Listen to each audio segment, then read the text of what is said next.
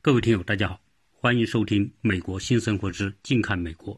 记得在去年十月份的时候呢，我做了一期节目，那期节目是讲美国的陷阱，讲美国当时利用墙壁管辖，把法国的阿尔斯通公司的一位高管叫皮皮耶鲁奇非法拘留，然后把他关在监狱里面。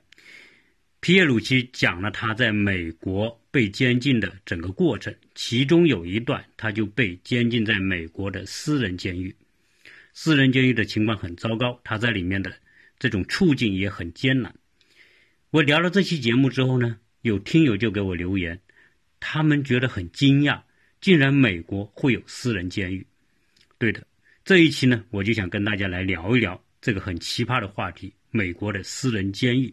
以及它背后的逻辑，很多的听友啊，啊都会觉得美国是一个非常之民主、非常之透明的国家，啊，因为它是三权分立的这种体制，所以呢，它的司法应该非常的公正。所以面对这个问题，面对美国有私人监狱这个问题，他们觉得不能理解。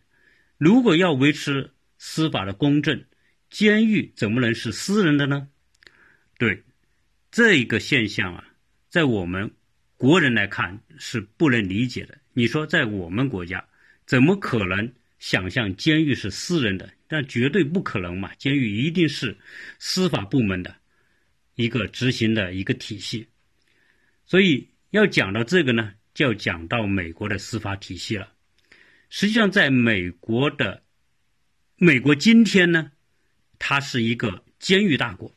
说它监狱大国是什么呢？因为今天的美国占全球人口的比例呢，只有不到百分之五，大概百分之四点五、四点六的这种人口比例。但是，美国的监狱里面关押着全世界百分之二十五的罪犯，所以呢，美国是名副其实的监狱大国。当然，大家会说。那是不是因为他的执法特别严而导致的犯罪这个监管的人这么多呢？啊，这个应该说有关联啊，但是呢，还有另外的隐情是关键的。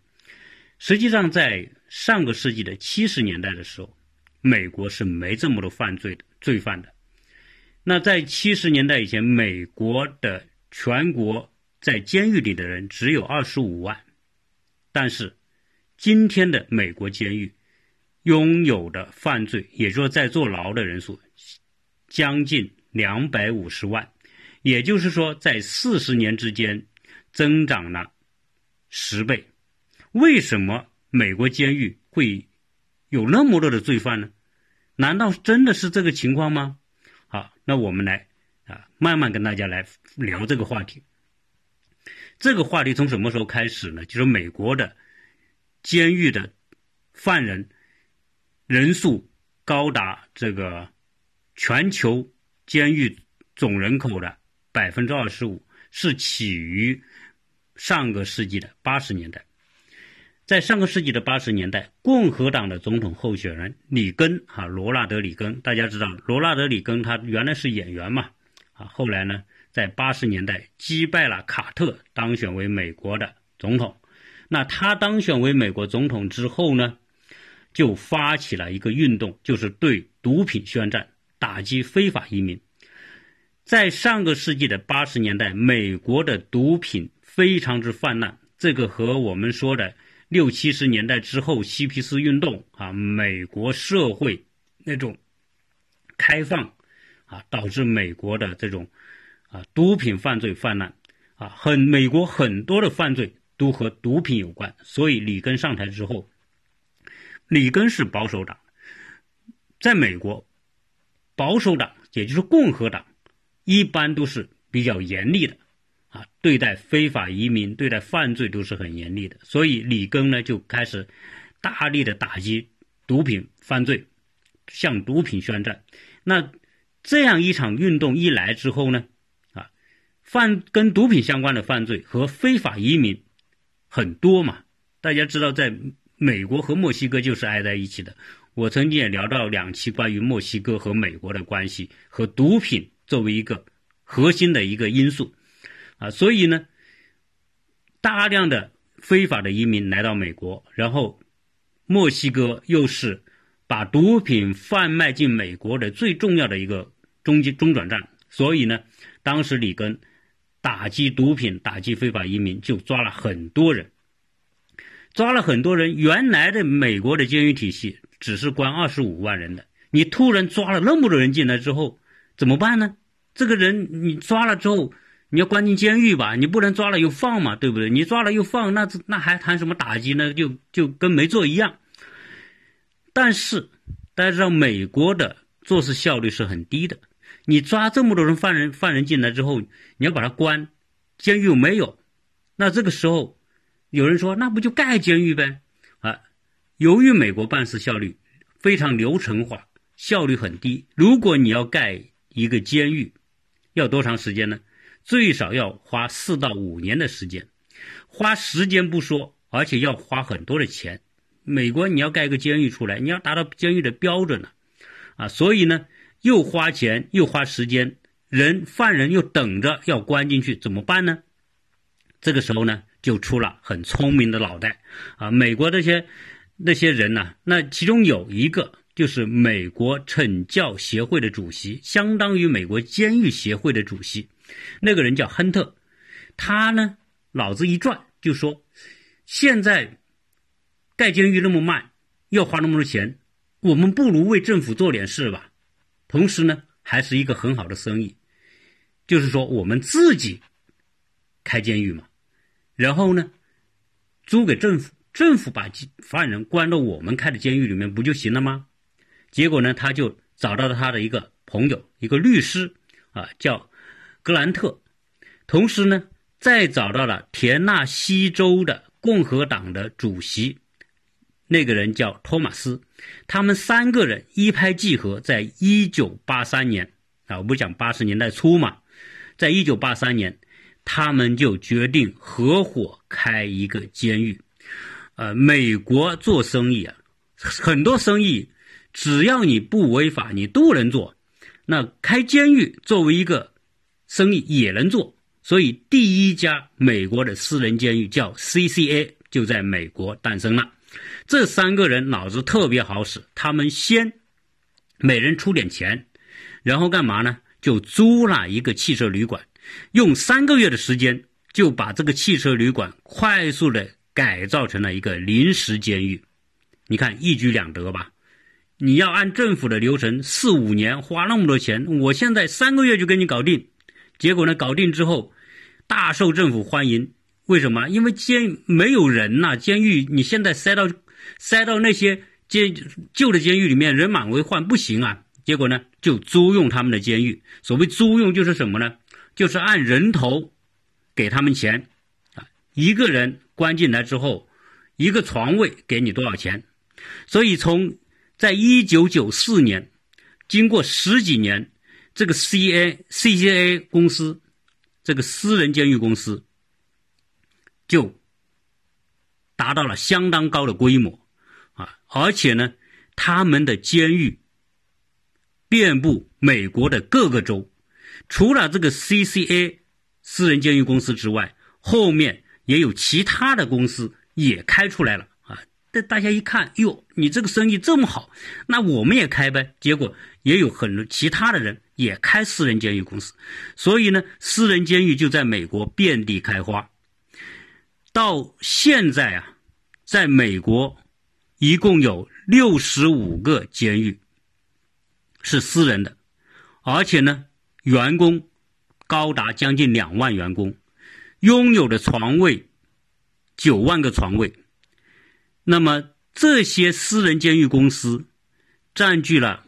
美国的私人监狱的空间的百分之八，在过去的十几年当中，每年的营业额每年增长八千万美元，啊，所以呢，现在美国最好的私人监狱公司已经列入到美国的这种公司里面最优秀的四百家公司之一，而且。这个 CCA 公司在一九九四年就上市了啊！大家听到，这有听友觉得好奇怪，第一，美国开私人监狱；第二，私人监狱竟然上市了。是的，人家在一九九四年就上市了。那大家会说，你开私人监狱能赚到钱吗？哎，不仅能赚到钱，而且是很赚钱。一般情况下，每一个私人监狱的这个床位多少呢？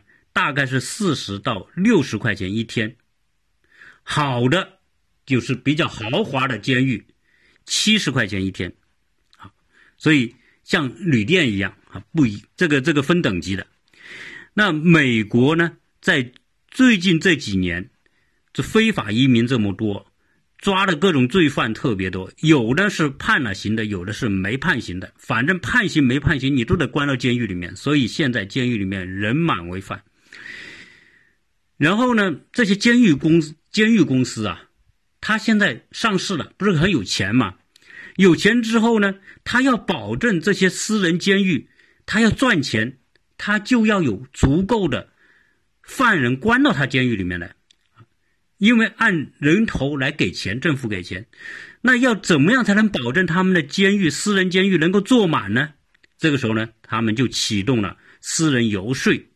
美国有游说公司院外集团，就是那些跟美国政府关系很熟悉的那些公关公司。他们可以帮这些私人监狱，这私人监狱给他们钱，每年花三千多万美元来游说各种公司，来改变美国的联邦政策，包括司法体系、司法政策，包括司法标准。啊，那什么叫改标准呢？在过去啊，在一九八零年代，也就是说，私人监狱出现联邦司法体系规定的犯罪行为是三千三千项。也就是说，这三千项里面，你是属于犯罪行为。好，后来经过游说，政府就不停的修改这种犯罪行为的标准。在二零零八年，这种犯罪行为标准就增加到了四千四百五十项，原来是三千项，也就增加了一千四百五十项。那你增加了这么多的触犯犯罪的规定，那是不是很多人原来不是犯罪的？那按照现在的标准也变成犯罪，那你要进监狱吧？川普在上台之前，大家知道川普是典型的共和党保守党，他是严厉的主张什么呢？主张严厉的打击非法移民和打击犯罪，特别是非法移民。大家都知道，川普的移民政策是极其这么多年来他是最严厉的。川普曾经说：“我要打击。”非法移民，好，那个在二零一六年的时候，正好总统选举，总统选举大家都知道，原本呢，以为希拉里会胜，但是这个黑天鹅出现了，川普竟然大胜，那个，那个，呃，他的对手，那结果呢，川普一宣布获胜之后。美国的私人监狱的最大的两家公司，一家是 CCA，一家是另外一个公司，股票在当天就涨了百分之四十三和百分之二十二，说明什么？说明川普一上台，肯定这些非法移民要大量的抓捕，那么这些监狱会得到大量的这个犯罪入住，那可不是他的。这个生意要要很好嘛，那自然这个股票市场呢肯定追捧他。原本美国的私人公这些监狱最好的那私人监狱公司，就是美国盈利能力、成长性都最好的四百家优秀公司之一。在川普上台之后，很多的投资者都投资私人监狱，就是买他们的股票。包括什么？包括微软，包括苹果，包括亚马逊，包括 IBM 都投资。为什么？看涨啊，看好啊！川普上台，那最少四年，弄不好八年，对吧？那共和党期间，这个打击非法移民一定是不遗余力的，所以这些私人监狱一定生意很好。那根据二零一一年的这个 CA CCA 的财报。因为它是上市公司，它它的财报是公开的，你可以在网上查得到的。CCA 这家私人公司的私私人监狱的财报，在二零一一年，他们从政府获得补贴，一个床位一天是五十八点四八美元。然后呢，扣除他们的支出，净赚十八点三三美元每天，就这个床位，政府采购相当于政府用他们的这个监狱。然后呢，在田纳西州的呃劳伦斯维尔这个城市，关了多少呢？有一个监狱就关了七百五十人。劳伦斯维尔这个城市离我们现在住的这个地方开车三个小时左右，不是很远。在这个监狱里面，它是私人监狱。这个监狱呢，如他的卫兵啊什么这些，都是私人聘请的。在里面的犯人，如果是配合听话，哎，我就不加你刑。只要你违反任何一项规定，每一次违反就加刑三十天。为什么要加刑？监狱有很大的权利决定给你加刑还是减刑。说你表现好，给你减刑；说你表现不好，给你加刑。一加刑，你要多做三十天，多做三多住三十天，意味着什么？政府每天要给你拨将近六十美元，对吧？除此之外，美国私人监狱还有一个更加隐形的赚钱门道，除了政府给的这种买床位的钱之外，还有什么呢？还有就是，美国的这些私私人监狱的罪犯，都是廉价的劳动力。我们知道，曾经西方国家，包括美国，就是说中国啊，监狱怎么怎么样，对吧？给我们监狱呢，也是说盖了很多帽子吧。那事实上呢，在美国的监狱里面呢，特别私人监狱，这些罪犯就是廉价的劳动力，干嘛呢？就派去劳动。所以，美国私人监狱的附近都会有大量的这种制造业的工厂，这些制造业工厂都是美国那些五百强企业开到这些监狱边上来的。为什么要开到监狱边上来？监狱就跟这些大企业合作，把犯人派到他们工厂里面来劳动，帮这些工厂来制造产品。但是呢，这些。公司只要给这些犯人很低的工资，当然，相比之下，这些公司首先给钱给到私人监狱，私人监狱再给这些犯罪人员一点钱，给很少的钱，一个月大概只有几十美元，那这样一来呢，大量的这些钱呢就落入到了私人监狱的腰包，基本上来说。比如，比如说，美国各州都有最低工资标准，对吧？最低工资标准每小时大概七到八美元，这是在美国的那些最低。然后呢，如果是这些大公司开到这些监狱的边上，那么他们给的工资很多就是按最低工资标准来给的，啊，这便不是最低标准工。按平均工资，那么很多这些大公司只要给多少呢？给外面的正常工人的百分之五十。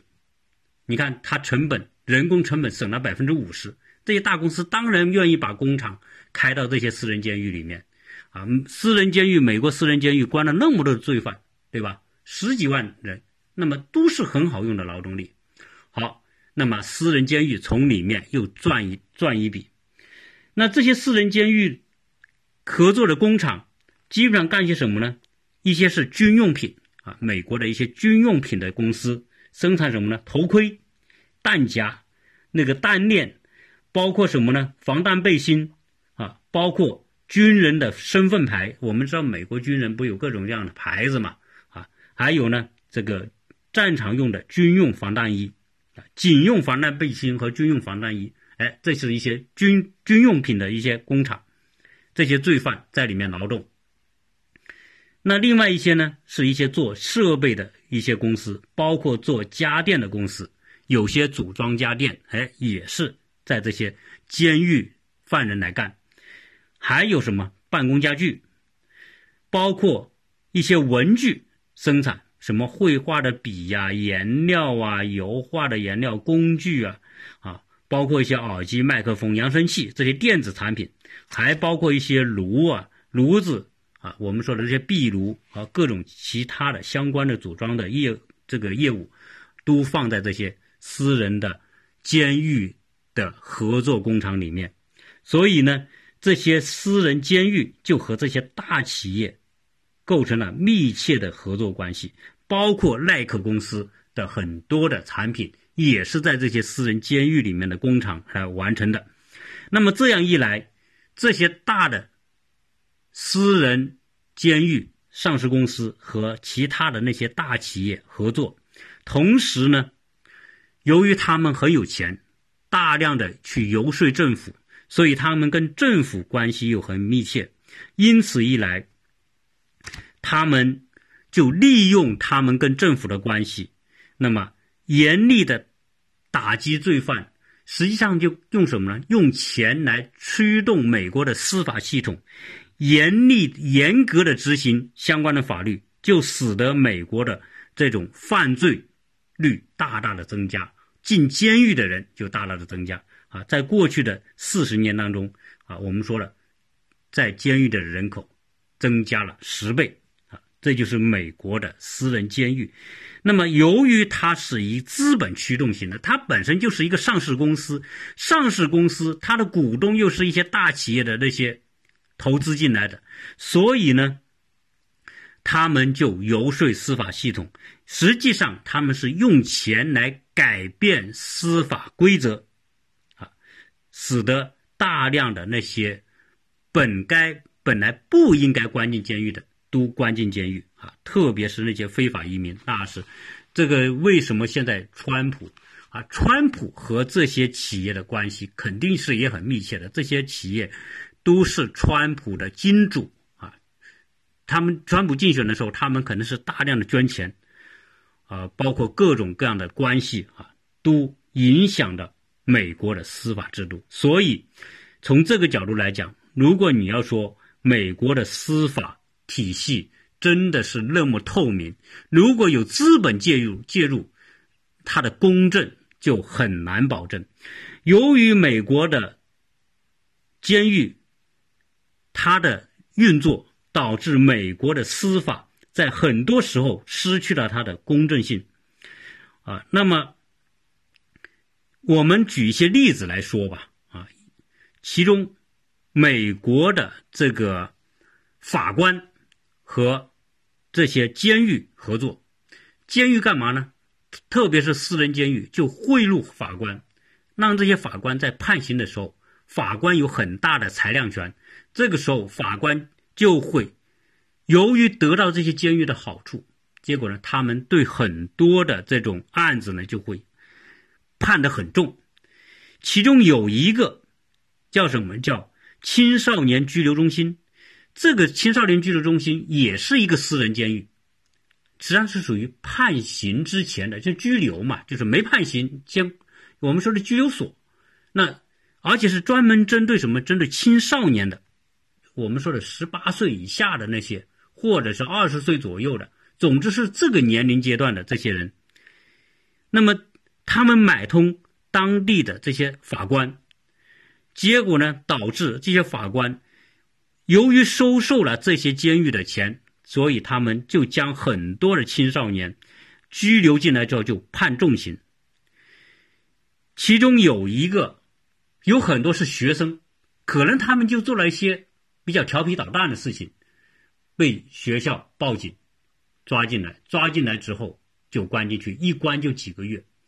其中有一个学生，他只是发了一个邮件，跟他的校长开了个玩笑，就被校长报警，然后把这个孩子就关进去，一关就关了三个星期，就这么小的一个事情，啊，就被关进拘留所。类似这样的情况很多，所以这个县呢，这个法官有两个法官，后来被家长举报，家长就找律师，律师就查这个案底。结果呢？举报说，这这个县的有两位法官，就是长期不公平的使用法律，来导致很多青少年啊很重的这种刑罚和长期被关押。结果呢，导致美国的这个联邦调查局去调查这两个法官，最后这两个法官被查出来确实是收受贿赂，收受多少呢？收受两百八十万美元。后来这两位法官被判重刑，啊，这是报纸上可以查得到的。那我说这个事情的时候呢，大家会觉得是不是个例呀？是不是偶然的呢？啊，美国的司法不是公正吗？好我再举个例子来告诉大家，这个事情绝不是我的杜撰。如果你在网上搜美国私人监狱，你会搜到大量的关于美国私人监狱的信息和报道。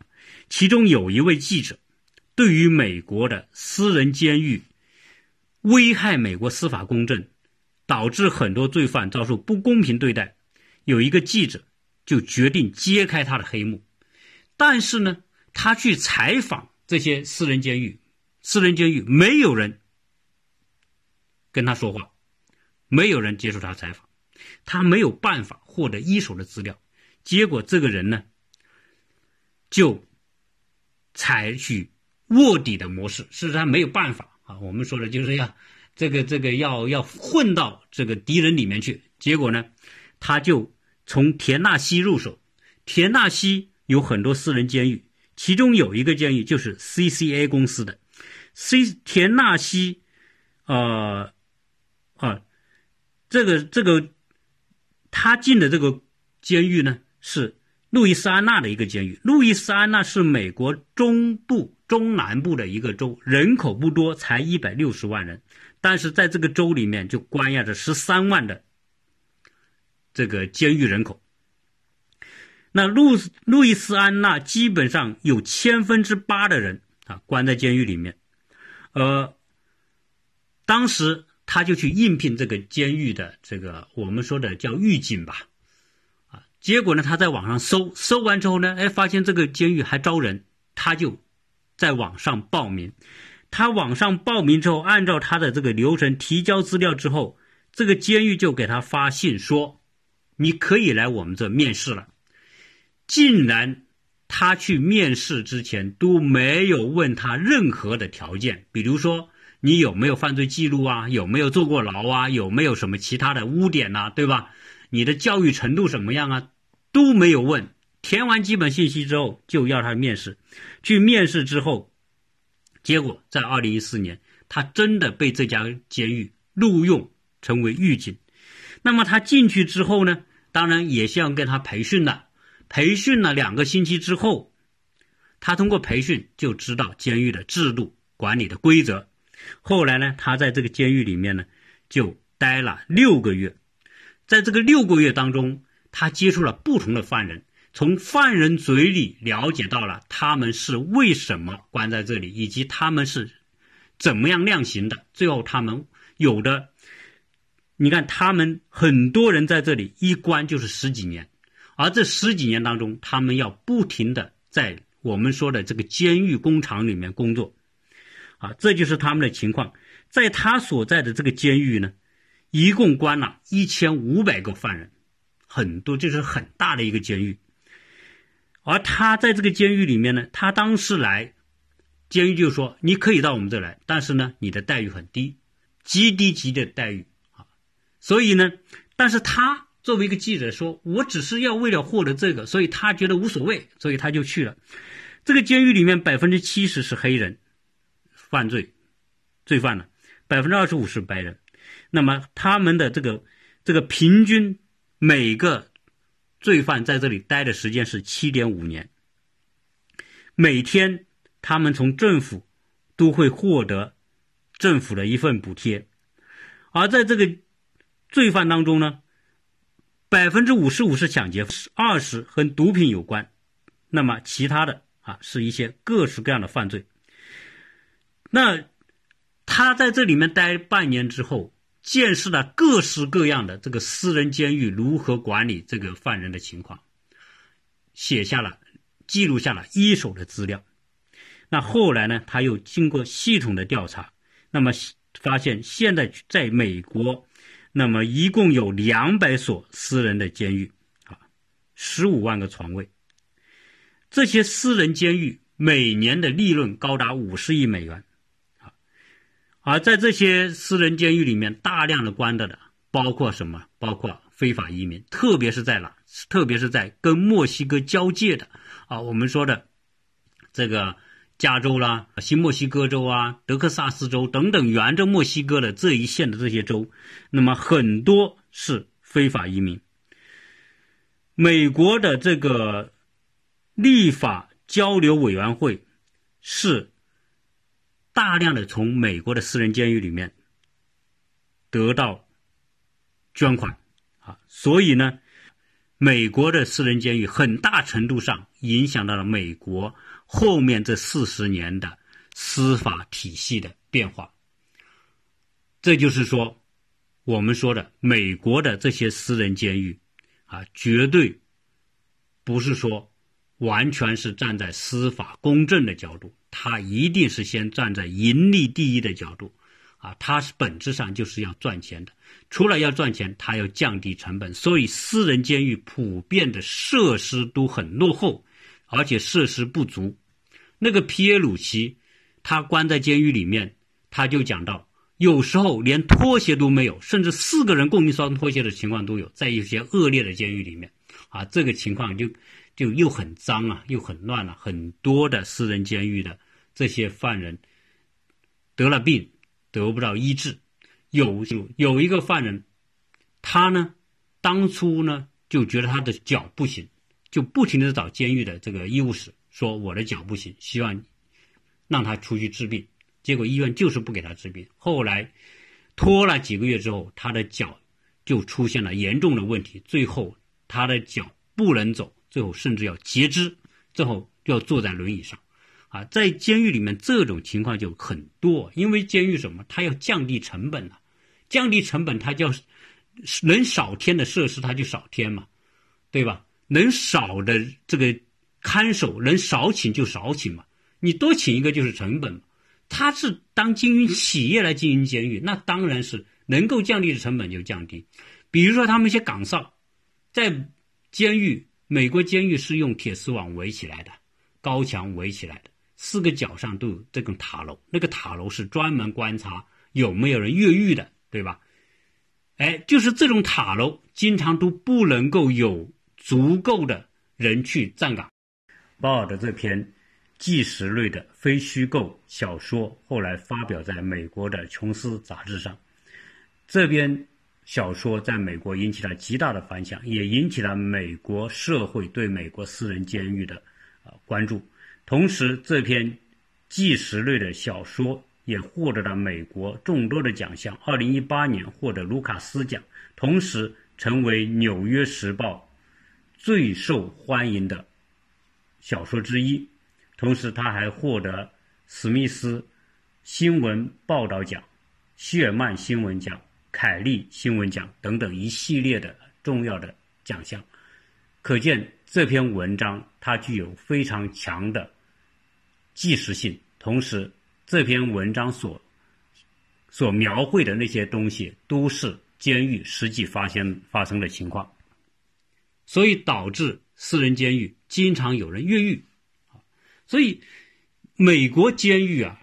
美国很多的大片，好莱坞大片都讲过美国的监狱里的情况，有越狱的，有监狱风云的，有打架斗殴的，有有各种各样在监狱里面犯罪的等等。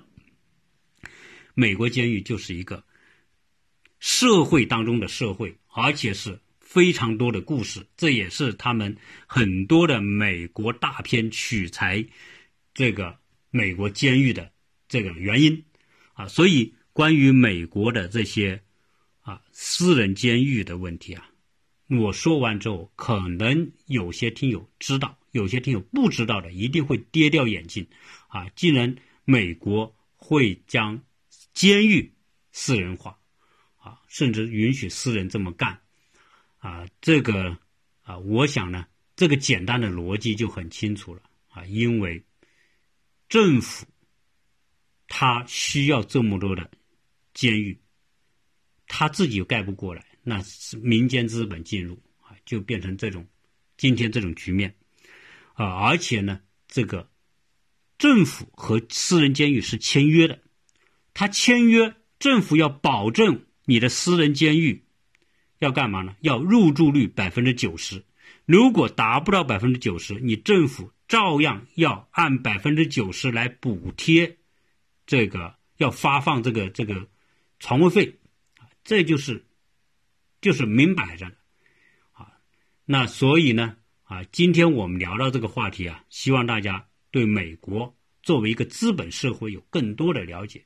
一个资本决定一切的社会，啊，很多时候我们不近距离不去看这些事情，我们当然觉得美国很多东西都是世界的榜样。